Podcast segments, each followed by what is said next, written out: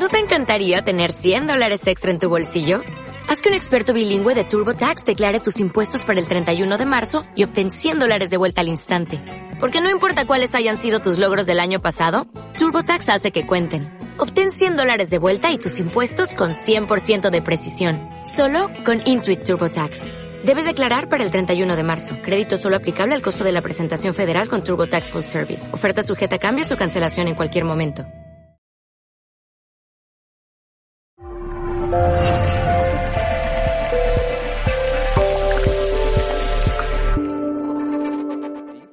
Sabéis que eh, él está aquí invitado para un congreso que se va a realizar en los próximos días en León, eh, que es el segundo encuentro internacional de ocultura y donde va a impartir una conferencia magistral sobre el tema de la Atlántida. Pero no queríamos desaprovechar su paso por la ciudad de Madrid para que pudiera hacer una, una introducción en fin, una presentación de su libro en, en, la capital y mañana tener un encuentro con algunos medios de, de comunicación.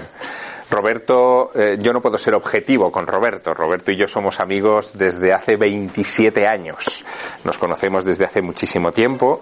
Hemos compartido eh, muchas eh, reuniones, muchos encuentros, sobre todo en Italia y en la República de San Marino, donde desde hace tantísimos años él ha estado coordinando y organizando grandes eventos internacionales sobre el tema de los ovnis, de los objetos volantes no identificados, sobre el tema de la historia ignorada, en fin, todos estos temas que, que a mí particularmente me, me, fascinan tantísimo como a él, ¿no? que él, él, es un maestro en ese sentido.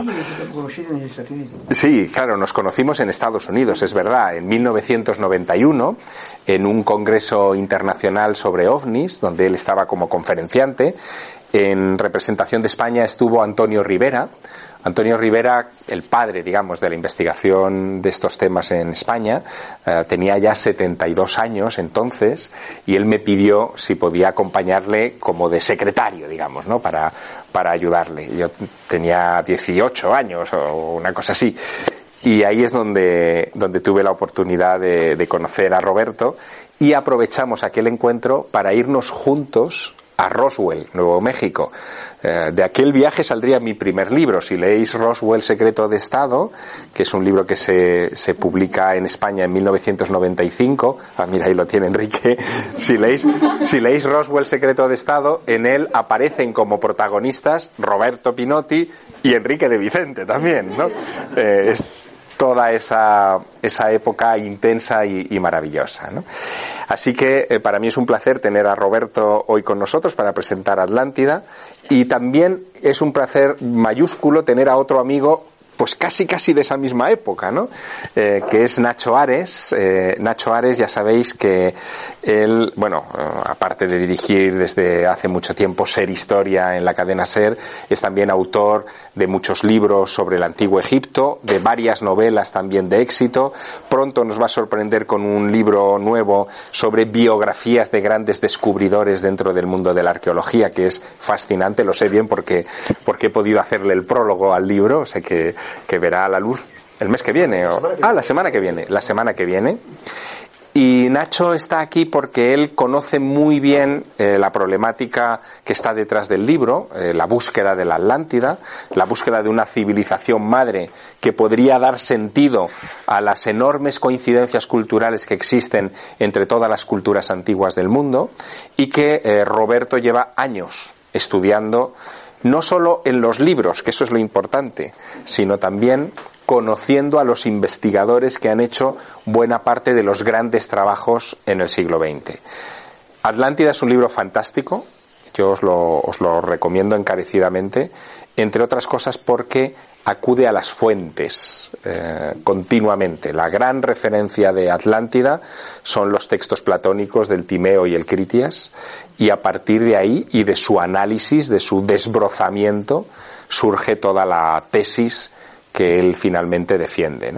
Eh, en fin, yo quisiera que Nacho dijera unas palabras de introducción a este asunto y que después pudiéramos escuchar a Roberto, al que cometeré la osadía de traducir, ¿no?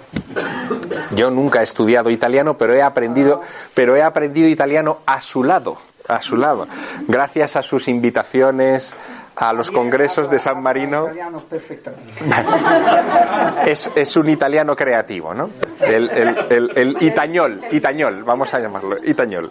Pero gracias a él y a sus invitaciones, a las revistas que él ha dirigido, a los libros que él ha publicado, eh, yo he aprendido mucho italiano, porque a mí, si algo me interesa, me lo leo, da igual en qué, ¿no?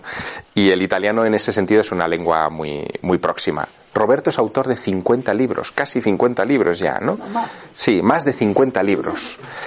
Es decir, su trayectoria es muy fecunda y quizá entre sus obras maestras tenemos el honor de haber incorporado a la colección de Ocultura este libro de Atlántida. Es el quinto título de la serie y estamos también abiertos a estudiar nuevos títulos de Roberto para poderlos ir traduciendo también a, a nuestro idioma y que se incorporen a nuestro acervo cultural, ¿no? que, que nos, nos vendrá muy bien. Nacho. Pues muy bien. Me iba Tuya es la palabra. Ah, venga. Necesito no levantarme. Bueno, pues muchas gracias por la invitación a Javier, a Roberto, a quien no le, yo no, no le conocía desde hace tantos años como Javier, sí por haber leído algunos de sus trabajos, las referencias que publicaba Javier en ese libro Roswell Secreto de Estado, yo lo he conocido hace apenas una hora, tomándonos un, un zumo y un té aquí en una cafetería al lado. Y quería empezar precisamente con algunas de las eh, reflexiones o impresiones que hemos cambiado ¿no? en, en, esos minutos de charla. Enrique de Vicente, el maestro que está por ahí, decía cuando le hablaba de mí a, a Roberto, decía, él es muy académico, muy heterodoxo. ¿no? Como ortodoxo. Ortodoxo. ortodoxo. no heterodoxo. Ortodoxo, ¿no? ortodoxo, efectivamente. Entonces, claro, a mí la idea de, del mundo académico, la idea del mundo quizás más flexible a la hora de plantear eh, ideas, eh, eh, hipótesis de trabajo, a mí es algo que mí siempre me ha fascinado desde niño. ¿no? O sea, los que me seguís sabéis que yo de formación soy egiptólogo, que siempre me ha interesado el mundo de lo, de lo extraño, de lo paranormal. Durante muchos, muchos años he trabajado en, en Cuarto Milenio, he trabajado con Fernando Jiménez del Oso, con Javier, he publicado muchísimas cosas en la revista Más Allá y siempre he estado un poco en, en ese mundo porque es desde el punto de vista antropológico a mí me gusta hacer eh, me gusta hacerme preguntas sobre interrogantes y, y dudas ¿no? de la historia. ¿no?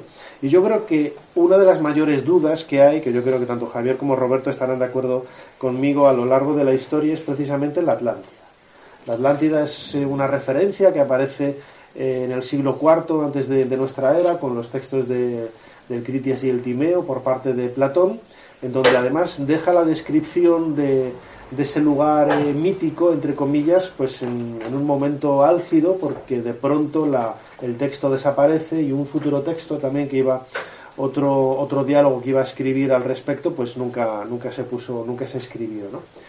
Y todo eso ha hecho plantearse preguntas no solamente a mí, sino a miles de personas a lo largo de la, de la historia, ¿no? Ya en la propia antigüedad eh, había muchos autores que reflexionaban sobre la posibilidad de qué podría haber sido esa Atlántida a la que estaba haciendo referencia Platón. Como digo, a mí es una, un, tema que me ha cautivado desde, desde niño. Si me preguntáis, eh, entonces me voy a adelantar un poco a la, a la pregunta que se bueno, pero ¿tú crees en la Atlántida o no? Pues eh, con el paso de los años ha, ha, habido muchísimos, yo recuerdo pues cuando era niño, ¿no? algunos de vosotros, yo soy del año 70, eh, cuando leía pues, con 8, 9, 10 años libros que en realidad quizás no tendrían no, no, estaban enfocados ¿no? para la edad que yo tenía como la enciclopedia de lo inexplicado ¿no? de, de la editorial Orbis que salió a finales de los años 70 con un montón de artículos de un sobre yeah. eh, fenomenologías extrañas uh -huh. eh, parapsicología, leyendas, mitos, ovnis eh, apariciones fantasmales, etcétera también se hablaba de la Atlántida y claro, yo leyendo eso desde niño pues me, me hacía esas preguntas ¿no? Con el paso de los años he ido mmm, no cerrando la, la, puerta a muchas de esas eh, a muchos de esos planteamientos curiosos que yo descubrí siendo niño pero sí que es cierto que he podido poner los puntos sobre las IES en algunos en algunos temas que que no voy a decir que me hayan, me hayan decepcionado, ¿no? pero que lo comentábamos también en la charla antes como el papiro Tuli, es un papiro, yo como egiptólogo es un papiro que me ha interesado muchísimo Eh, los que no lo conozcáis, es un papiro que supuestamente describía la aparición de un ovni en época de Tutmosis III. Bueno, pues cuando me puse a perseguir la, historia del papiro Tuli, descubrí que realmente nadie había visto nunca el papiro, que nadie había visto nunca el texto original, que, y era pues una, una historia que todos lo comentaban de oídas. ¿no? Y bueno, pues eh, leyendo el- la copia del supuesto texto original me di cuenta que eso pertenecía a fragmentos de la gramática de Gardiner del año, bueno, la última edición es del año 55, 57 y que a partir de esos, bueno, pues de esos textos se había construido un mito moderno, ¿no? en este caso el, papiro Tuli. Con la Atlántida podríamos decir que sucede lo mismo. Yo creo que ¿no? porque Platón sí que es cierto que hace referencia a algunos aspectos que él debió de vivir o él debió de escuchar. Eh, cuando se habla de la figura de Solón, por ejemplo, que es el intermediario que se utiliza para, para transmitirnos la, la historia, hay que pensar que en aquella época, el siglo IV antes de, nuestra era, todo lo que viniera de Egipto era pues el, el no va más del conocimiento, de la sofisticación, de los avances, ¿no? Cuando el propio Platón, hablando de avances, eh, comenta que la Atlántida era una cultura, una civilización muy avanzada, hay que pensar que es muy avanzado para un griego del siglo IV. Desde luego que es, no es nada de las muchas cosas que luego se han, se han propuesto. ¿no? Pero, en definitiva, yendo un poco al, al detalle, la Atlántida, yo creo que el, el relato de, de Platón lo que hace es plantearnos una posibilidad o de alguna, de alguna forma una suerte de, de leyenda basada en argumentos que son reales. Yo creo que hubo algo que inspiró más allá de las columnas de Hércules, no sabemos si fue la cultura tartésica, no sabemos, yo creo que no, no era una isla en medio del océano Atlántico, eh, los propios geólogos han demostrado que ahí no pudo haber nada, ¿no? Pero desde el punto de vista arqueológico sí que hay culturas al sur de la península ibérica que coinciden con, con esas referencias, grosso modo, expuestas por Platón, que podrían haber evocado algo, algo que en definitiva con el paso de los siglos podría haber devenido en, en, la, en la Atlántida. Eso es un poco la, reflexión que yo me hago, ¿no? Tampoco es un tema que haya eh, investigado en profundidad.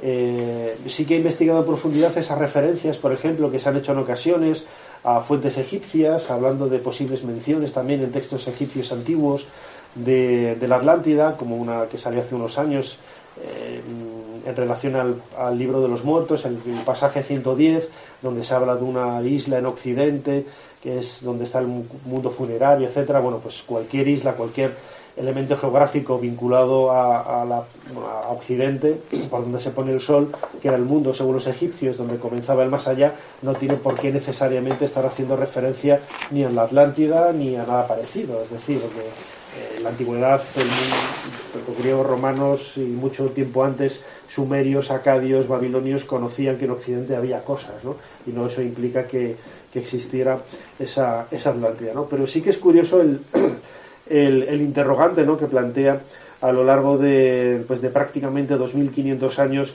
ese, esa Atlántida de, de Platón y que Roberto desglosa de una manera brillante en su, en su trabajo, ¿no? Además, al principio, cuando se proponen los, lo, la traducción del, de, la traducción completa de todas las referencias en el Crites en el Timeo se ha tomado la edición de Gredos que es la mejor edición que hay en castellano uh -huh. de la traducción de, de, Platón y eso le da también pues empaque no y le da como digo pues como comentaba Javier el, ese dato eh, que hay que tener en cuenta de que Roberto siempre va a la fuente original a la hora de exponer sus ideas ¿no?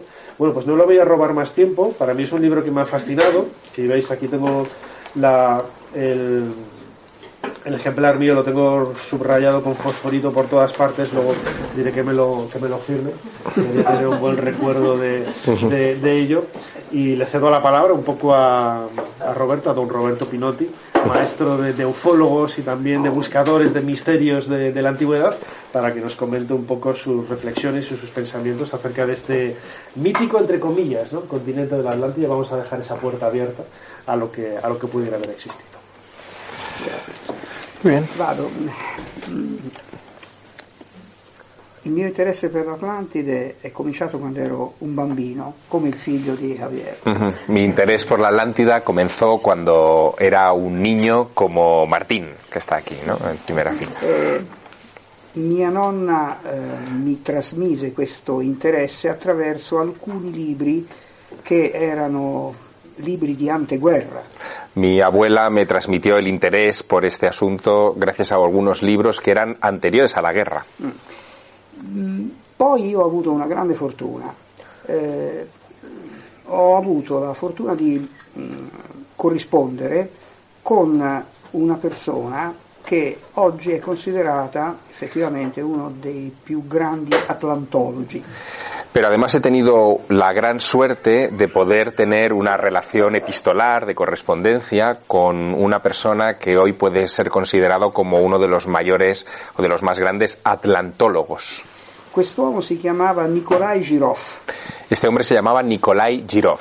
e eh, all'epoca poter corrispondere con un russo che viveva a Mosca al di là della cortina di ferro non era facile. Y eh, era un hombre que vivía eh, en Moscú, al otro lado de la cortina de acero, del telón de acero, eh, y en aquella época esa correspondencia desde luego no era común, no era fácil. Oggi abbiamo internet, all'epoca ci si scriveva. Hoy tenemos internet, en aquella época nos escribíamos. Lui mi scriveva in francese, Él me escribía en francés, ma abbiamo continuato questa corrispondenza per diversi anni. pero eh, hicimos, mantuvimos esta correspondencia durante varios años.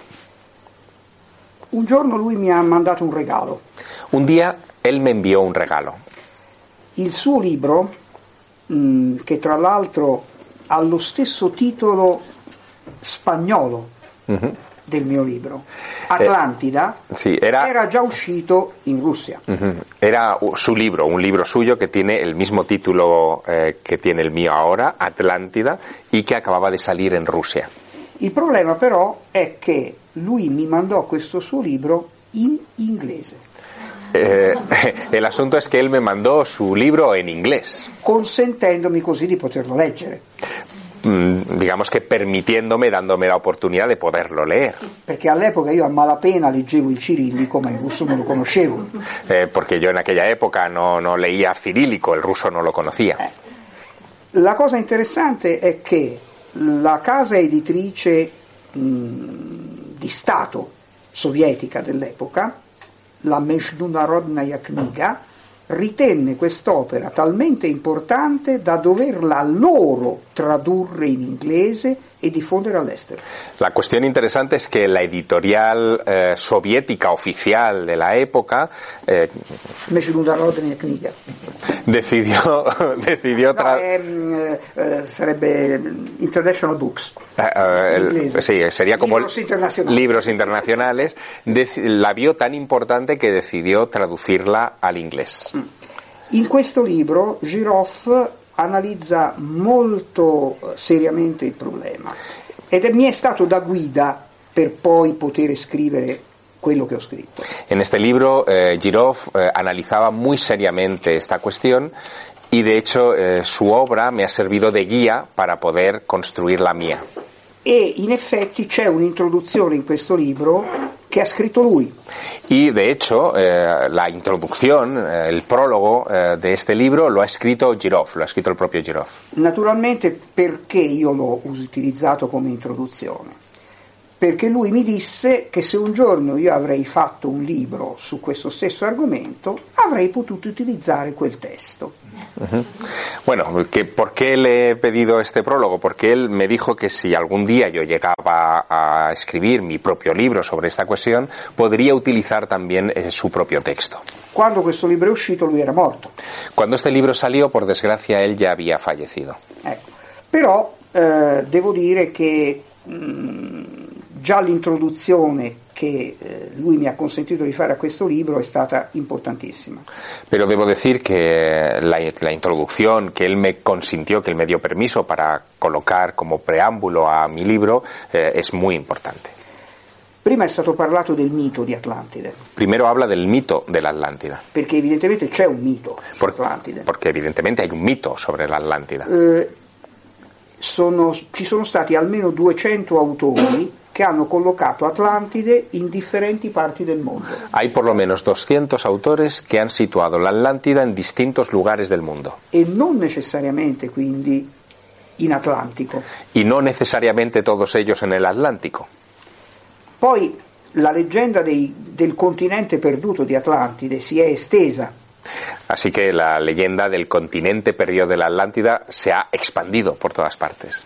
si parla di terre s- che sarebbero sprofondate per esempio nell'Oceano Pacifico. Se habla de tierras que se hundieron eh, en el pasado en el Océano Pacífico. Mu, Mu, Lemuria. Eh. Il colonnello inglese Churchward ha scritto libri su questa cosa. Un coronel inglés llamado James Churchward eh, escribió libros sobre este particular. Analogamente ci sono stati dei, mh, degli studiosi che hanno anche parlato di terre sprofondate nell'Oceano Indiano.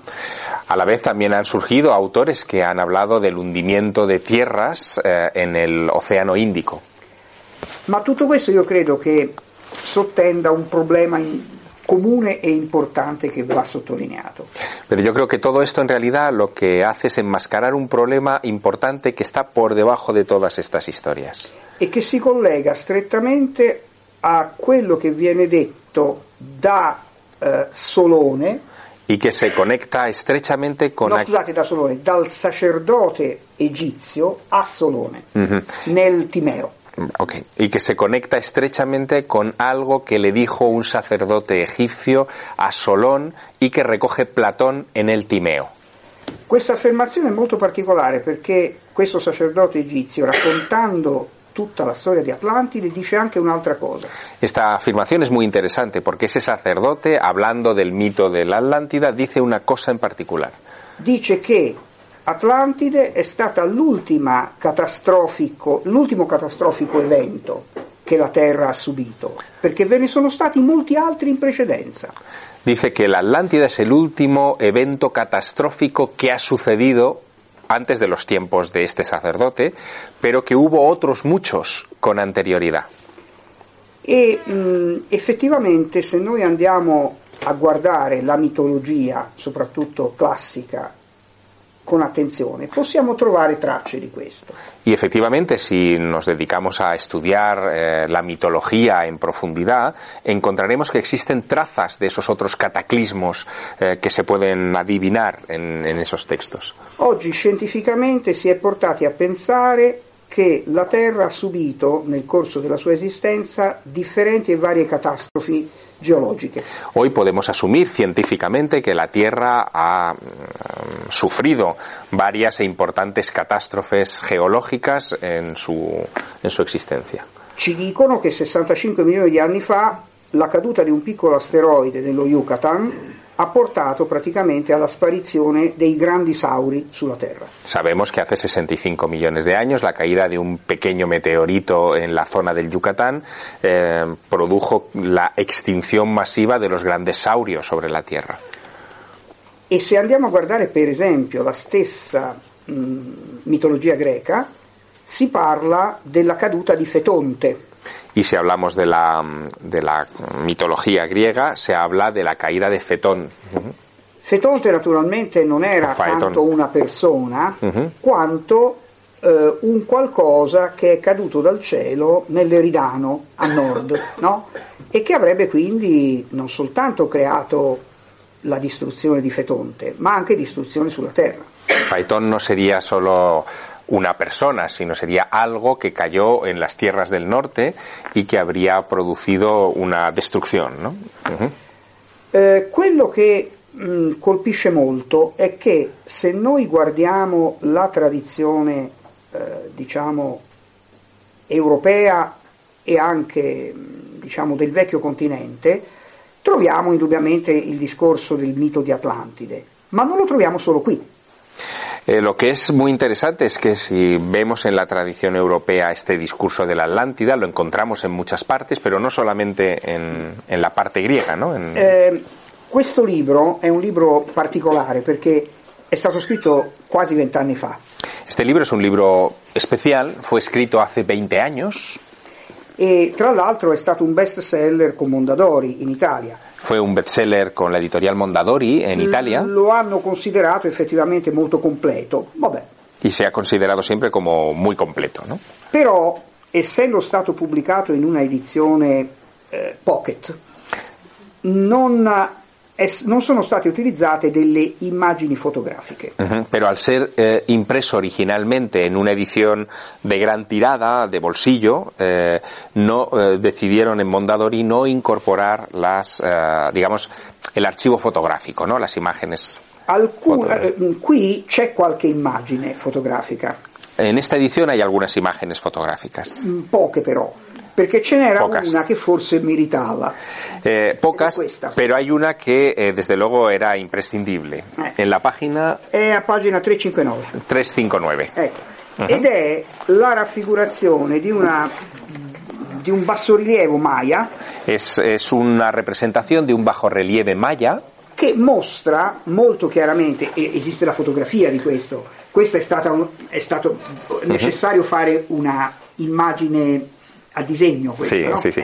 Sí, sí, naturalmente existe una fotografía, pero para la impresión se decidió hacer una, un diseño, un In dibujo, ¿no? questa immagine si vede chiaramente eh, un uomo su una imbarcazione che mentre ci sono dei pesci morti che galleggiano e una persona annegata che Mhm. diciamo galleggia pure lei o sta, o sta comunque annegando, è, diciamo, ha sullo sfondo un vulcano che emette fuoco e, fu- e fiamme e a sinistra si vede un tempio in rovina a gradoni che sta crollando.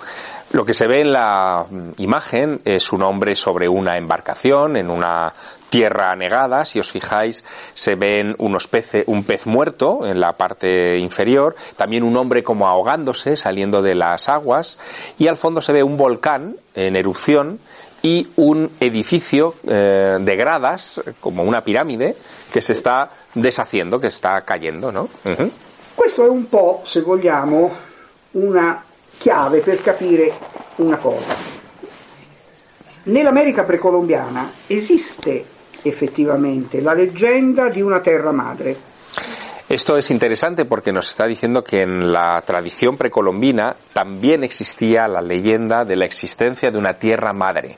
I, gli Aztechi parlano di Aztlan, Ellos hablan, los aztecas, de Aztlán, che è un termine estremamente simile al termine Atlantis. que es un término, en fin, fonéticamente muy similar al término Atlántida. Sembra che nella lingua mm, locale mm, Atl voglia dire acqua.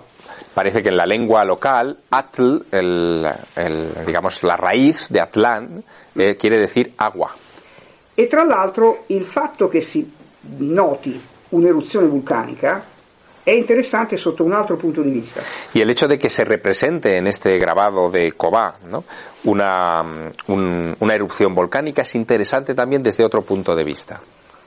Tutte le terre dell'Atlantico settentrionale sono caratterizzate da zone vulcaniche. Todas las tierras del Atlántico septentrional eh, tienen la característica de que son tierras volcánicas. Le, le isole Canarie, per esempio, hanno il Teide, Sí, por ejemplo, las Islas Canarias eh, tienen el Teide. ¿no? ma anche le Azzorre e il Capoverde sono terre che hanno un precedente vulcanico. Pero también las Azores y Cabo Verde son tierras con precedentes volcánicos. Se poi andiamo verso l'Islanda, lo stesso. Eh, lo mismo ocurre con, la, con Islandia. Secondo Giroff, mh, anche se effettivamente ci sono, è un'affermazione controversa, eh, come dire, delle strutture basaltiche che avrebbero costituito il- la principale struttura di terre emerse avrebbero effettivamente potuto sprofondare anche nell'Atlantico settentrionale. Según Girov, eh, este maestro suyo, eh, eh, él hace una afirmación que es un poco controvertida, que ha dado un pie a mucha discusión, pero dice que eh, grandes capas basálticas pudieron haberse eh, visto sumergidas en el Atlántico septentrional en el pasado, de tierras que estaban antes emergidas. Poi c'è un'altra cosa da dire, l'archeologia ci sta cominciando a venire incontro. Hay otra cosa que decir en esto, porque la arqueología ha salido al paso de estas afirmaciones. Prima noi credevamo che le piramidi fossero in Egitto e, sia pure con qualche piccola diversità, nell'America precolombiana. Hasta hace poco, por ejemplo, pensábamos que las pirámides, bueno, pues eh, estaban en Egipto y con alguna pequeña variante o diversidad en la América precolombina, ¿no? Oggi sappiamo che non è così, Hoy sabemos que esto no es cierto, perché piramidi le troviamo in varie parti del mondo, porque pirámides las encontramos en varias partes del mundo. le troviamo all'interno, per esempio, del Mediterraneo, in Sicilia, Las encontramos en el interior del Mediterráneo, en la isla de Sicilia. Son pequeñas, pero son pirámides. le troviamo nelle Canarie Las encontramos en Canarias. e ancora fino a pochi anni fa nessuno si sognava di pensare una cosa del genere. Y realmente hasta hace unos pocos años nadie se imaginaba que esto pudiera ser así. Le ¿no? troviamo nelle Azzorre Las encontramos también en las Azores, con las mismas características que las Canarias. e eh, studi mh, relativi al fondo dell'Oceano Atlantico Y estudios eh, del fondo del Océano Atlántico hanno per esempio individuato strutture apparentemente piramidali sommerse al largo di Cuba. han encontrado, han detectado eh, estructuras aparentemente piramidales eh, a lo largo de la costa submarina de Cuba. Poi non solo, le piramidi le troviamo perfino nelle isole Mauritius e addirittura, se andiamo a ben guardare, persino in Cina. Pero también hemos encontrado estructuras piramidales en las Islas Mauricio y eh, últimamente también en estos años eh, ah, se han hecho públicas pirámides en China. La domanda è cosa lega questa, questa forma La pregunta es, ¿qué tienen en común todos estos lugares con estas formas? ¿no? Secondo la narrazione di Platone, la capitale di Atlantide ehm, era caratterizzata in tutto sommato anche da una struttura, una sorta di tempio montagna.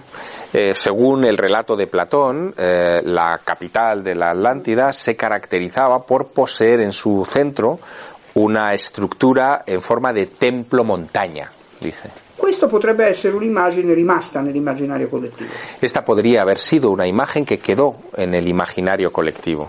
E poi c'è da fare un'altra considerazione, Y aún puedo hacer otra e questo ormai è quasi provato. Y esto está casi probado. Una recente notizia è che Putin vuole realizzare una sorta di Jurassic Park in Siberia Una clonando i mammut. Una noticia reciente dice que Putin, Vladimir Putin, quiere eh, hacer una especie de mm, parque jurásico en Siberia clonando mamuts. E credo che sia in grado di farlo. Y creo que lo va a hacer. Perché?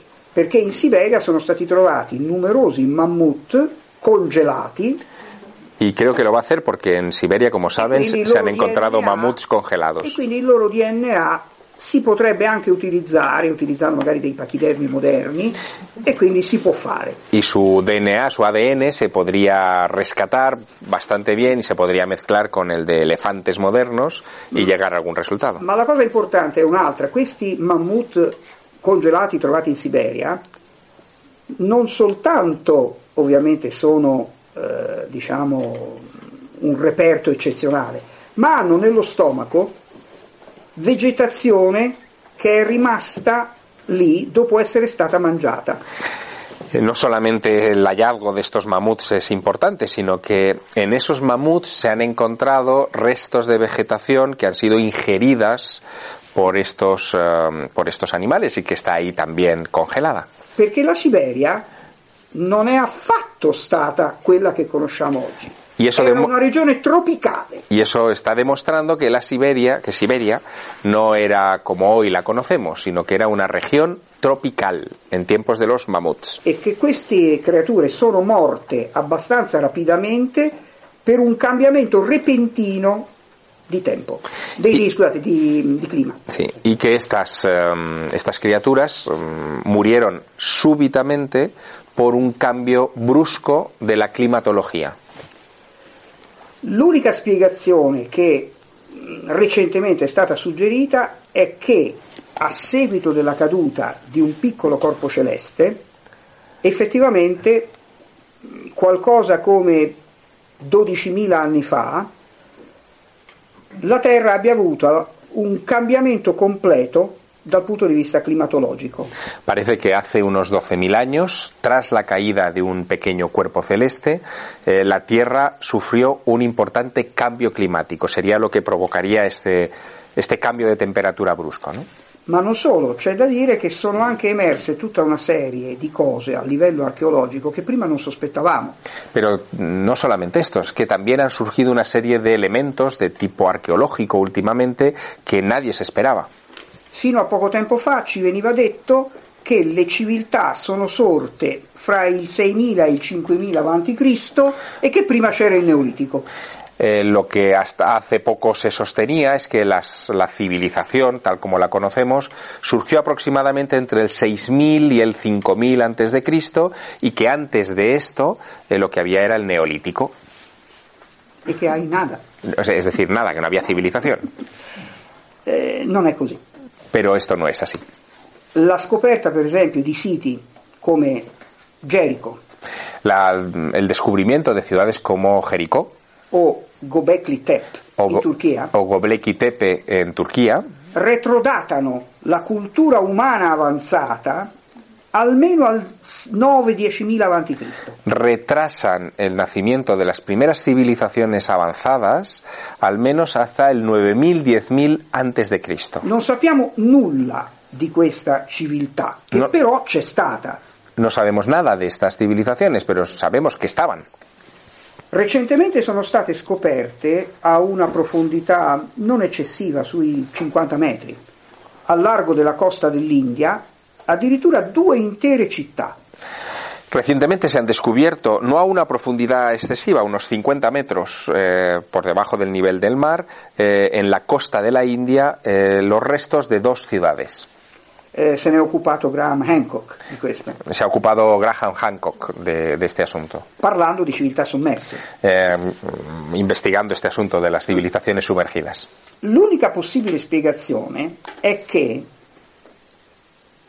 ci sia stata una civiltà precedente alle nostre che sia stata bruscamente distrutta, riportando di fatto l'uomo, se non nelle caverne, a una condizione estremamente arretrata. Esto parece que lo que nos está diciendo es que esas civilizaciones avanzadas antiguas fueron destruidas bruscamente, de manera súbita, llevando a la civilización de manera muy rápida otra vez a la época de las cavernas. Oggi gli scienziati suggeriscono che solo la caduta di un corpo celeste potrebbe avere fatto questo, Los científicos hoy mm, sostienen que solo la caída de un gran cuerpo celeste hubiera podido crear esta situación. Non solo, ma avrebbe potuto generare, come probabilmente è successo, uno tsunami planetario.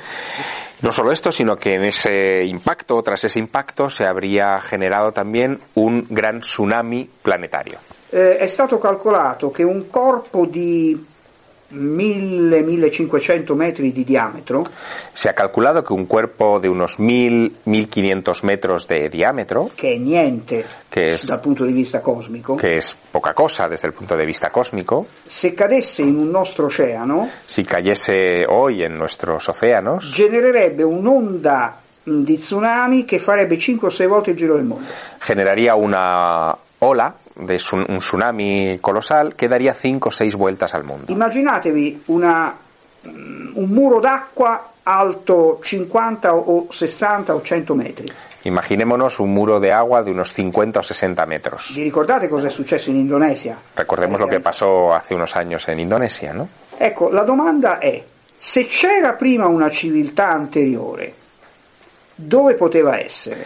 La pregunta, por tanto, es eh, si existió esa civilización anterior, antes de ese cataclismo que, que los científicos dicen, eh, ¿dónde están sus restos? ¿no? ¿Dónde, dónde, dónde po- La podemos risposta buscar? di tutti è sicuramente lungo le coste. La respuesta de todo el mundo eh, hoy es seguramente a lo largo de las costas conocidas E nuestras. se le coste sono state spazzate via da uno tsunami planetario, l'uomo praticamente, la civiltà umana di quell'epoca è stata azzerata. Y si esas costas fueron, como se teme, barridas por un tsunami planetario, los restos de esa cultura, eh, desde luego, estarían desmigajados, no absolutamente desmantelados. A questo punto dobbiamo anche vedere altre cose.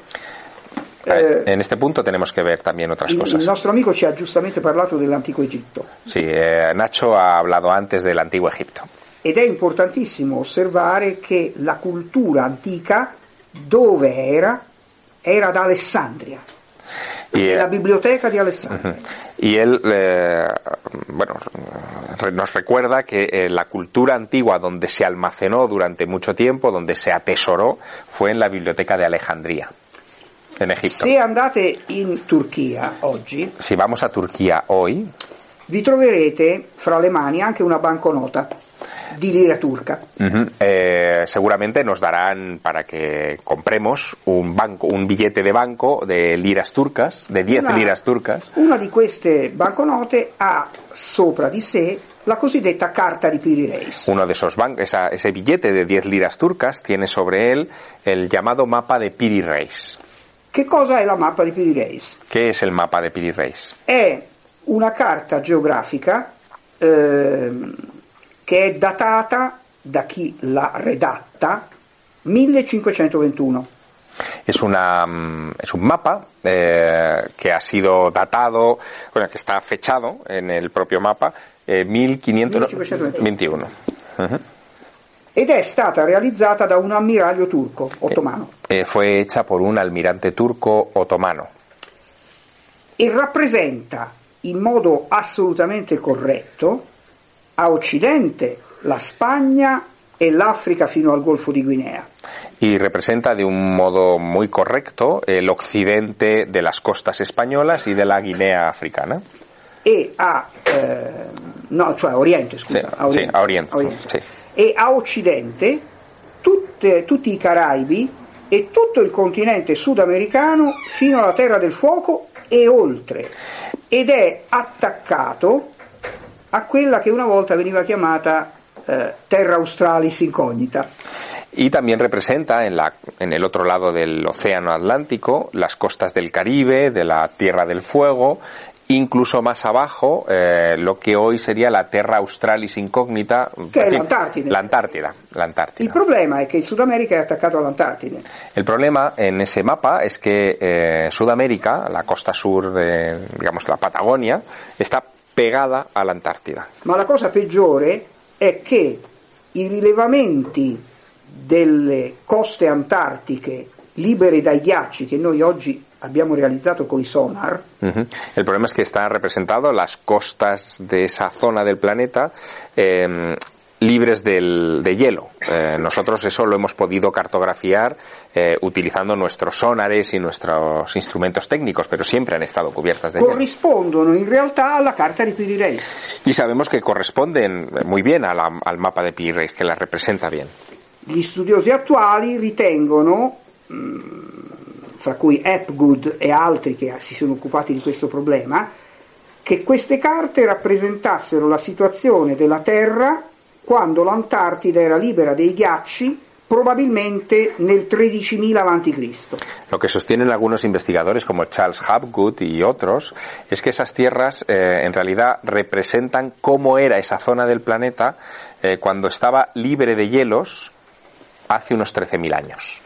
Quindi l'Antartide non era il, mh, come dire, il polo sud pieno di ghiacci di oggi. En aquella época la Antártida no era como hoy el polo sur cubierto de hielos. E lo stesso la Siberia. Y lo mismo sucedía con Siberia. Quindi questo denota che una catastrofe planetaria ha interessato la Terra più o meno, quantomeno in quell'epoca lì. Esto lo que nos está indicando es que eh, hubo una gran catástrofe planetaria que cambió la climatología en esos dos lugares en esa época que de la que estamos hablando. Se colleghiamo la cosa alle tradizioni e anche alle fonti che possiamo vedere, come anche quel bastone di Agomaia, per esempio, Si relacionamos todo esto con las fuentes como estos vasos mayas, ¿no? Del relieve que hemos visto antes, potremmo suggerire una legittima conclusione. podemos sugerir una conclusión que creo legítima.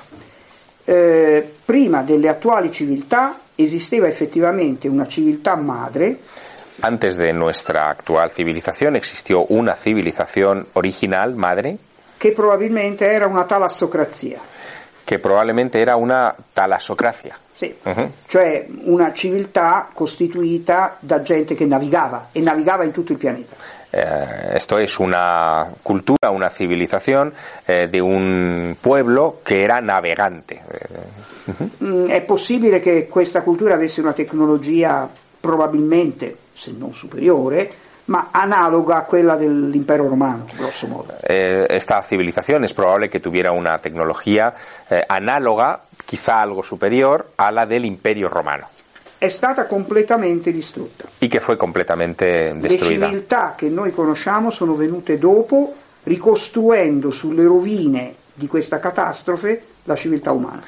Y las civilizaciones que hoy conocemos en realidad eh, se hicieron reconstruyendo los fragmentos de aquella cultura eh, desaparecida sobre, esas, sobre sus ruinas. Questo quadro è un quadro logico e in parte anche scientifico che emerge oggi. Este cuadro que presento es un cuadro lógico y en parte sostenible científicamente eh, con los datos que comparto en este libro. ¿no? Lo stesso Piri Reis El mismo Piri Reis dichiara Declara. di avere copiato le sue carte da mappe alessandrine molto antiche.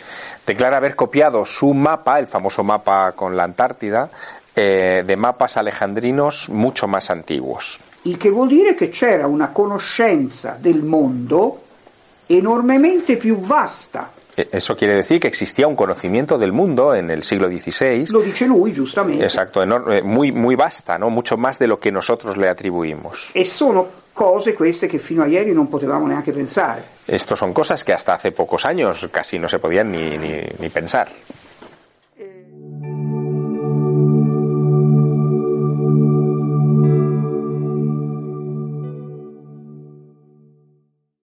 Temple University is ranked among the top 50 public universities in the U.S. Through hands-on learning opportunities and world-class faculty, Temple students are prepared to soar in their careers. Schedule a campus tour today at admissions.temple.edu/visit.